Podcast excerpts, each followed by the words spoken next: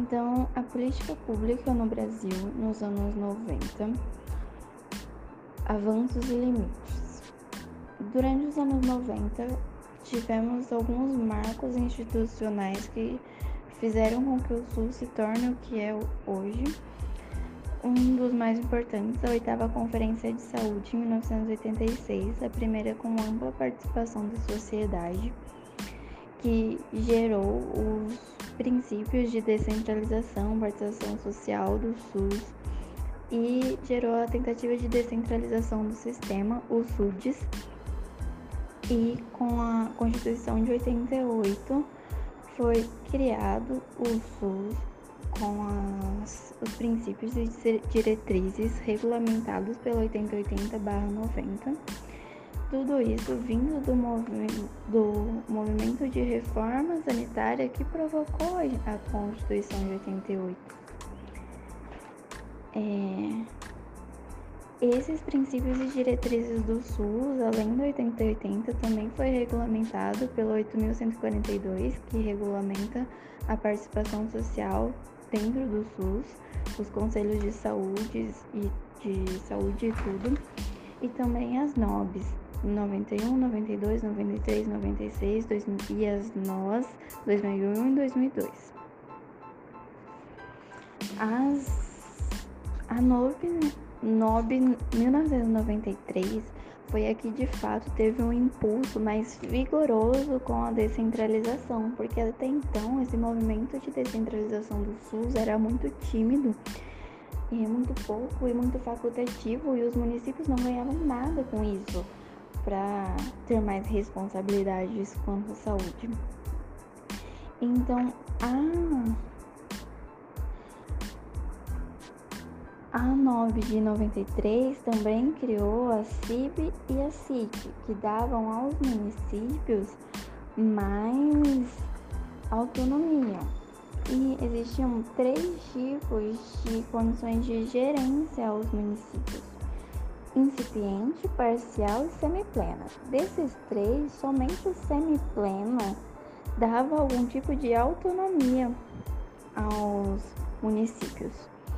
Depois da, no, da NOB 93, a próxima NOB foi em 1996, que essa tratava de um tratamento especial para as ações de atenção básica e estabelecimento de dois sistemas para os municípios, de direção autônoma e de direção autônoma expandida para atendimento ambulatorial e hospitalar. Em 1998, o, foi criado o PAB, também na 996, mas só foi mais regulamentado assim e colocado em prática em 98. O PAB de fundo a fundo para atenção básica, que estabeleceu um, um teto de gastos de 10 reais por pessoa, mental, mensal, regulamentado e automatizado. E esse PAB vinha de um montante de recurso financeiro destinado ao custeio de procedimentos de atenção. Ah, não, o PAB foi definido como um montante de recursos financeiros destinado ao custeio de procedimentos e ações na atenção básica de responsabilidade tipicamente municipal. A NOB 96 calculava a porcentagem de PAB para a estratégia saúde da família não, acompanha, não acompanhava o ritmo de crescimento proposto pelo quadro federal. Então, a 996 calculava uma porcentagem de gasto que não atingia, não conseguia dar os recursos necessários para que se fossem atingidos os objetivos que o quadro federal propunha para o SUS.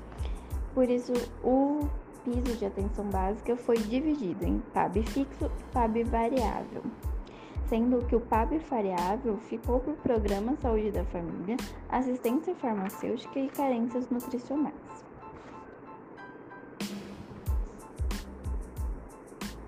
E isso gerou alguns efeitos, como gerência, como na gerência, no controle social, na fixação e regulamentação dos financiamentos em saúde, na menor disparidades regionais e interferências políticas, ou seja, na gerência aumentou muito o número de municípios que aderiram ao SUS, porque até então pouquíssimos municípios tinham é, programas de saúde financiados pelo SUS, a maioria era rede privada ou então nenhum tipo de assistência. Hum. E alguns obstáculos também surgiram, né? Sempre tem ganhos e perdas, como é, os sistemas de referência e contra-referência, que não funcionavam, integração e hierarquia de serviços, é, ou seja, a comunicação entre municípios era muito dificultosa. E dificuldade também na fixação de padrões de cuidado, ou seja, a saúde não tinha a mesma qualidade em todos os lugares, cada lugar era de um jeito e por isso foi criadas as NOAS 2001, que amplia a responsabilização dos municípios, e 2002, que aumenta o procedimento do PAB e a área do PAB ampliado. Ou seja, mais características de região de saúde, ou seja, a região de saúde ganhou as características próprias e mecanismos de financiamento para financiamento de maior complexidade e agora a gente vai falar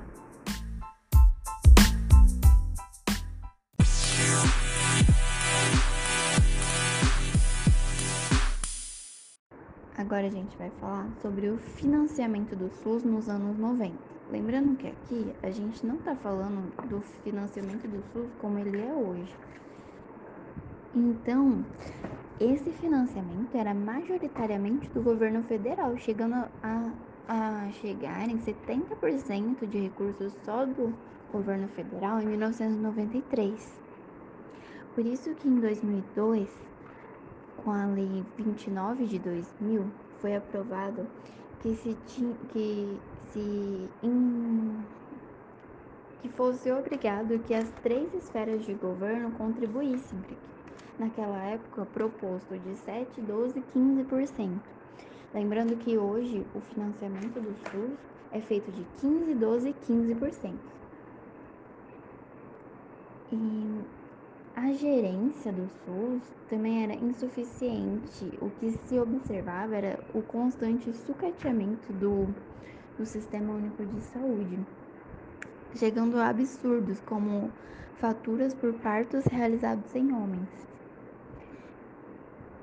e os recursos eram concedidos linearmente e nem o plano real deu conta de, de segurar esse descontrole, sendo que os gastos de 1995 foram quitados só em 1998. A indústria farmacêutica se agigantava no meio disso tudo e o governo, na tentativa de conter esse crescimento e conter os preços dos medicamentos, foi é, implementou os genéricos para tentar gerar concorrência e abaixar os preços dos remédios. Em 1999, ações de estratégias e compensação. Os custos mais altos deixam de concorrer com os demais. Ou seja, alguma dessas estratégias foi deixar ter um, um teto de gasto para atenção básica e outro para as para as demais atividades de mais alta complexidade, porque assim os dois gastos não concorrem. E ao mesmo tempo isso gerou uma dificuldade de ter recursos para tudo isso. E isso foi conquistado com recursos próprios do Ministério da Saúde, mas também com empréstimos do, no Banco Mundial. É, também nessa época houve a criação da Anvisa e da ANS, que é, são instituições de vigilância que fiscalizavam, no caso da Anvisa, os medicamentos e tudo, e da ANS, os procedimentos nos hospitais de, de rede privada. E é, também nessa época foi definido que o interesse público em saúde deveria ser maior que o interesse em economia, Então a saúde se sobrepunha à economia já nessa época. E para incentivar os hospitais a fazerem um bom trabalho, foi criado o Prêmio Nacional de Qualidade, que premiava hospitais que seguissem um padrão de qualidade, primando por saúde básica, é, levar saúde à população antes que a população venha buscar saúde no hospital. E o que também devastava o Brasil nessa época era a desigualdade de recursos, sendo que a região norte e nordeste chegava a receber um valor 50% menor per capita do que recebido no estado de São Paulo.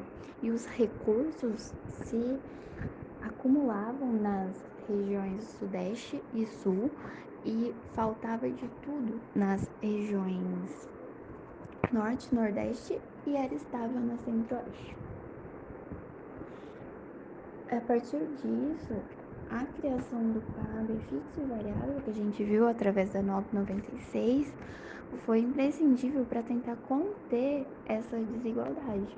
E disso tudo, alguns resultados, tivemos alguns resultados, como a ampliação do acesso, com a criação do PAB e tudo.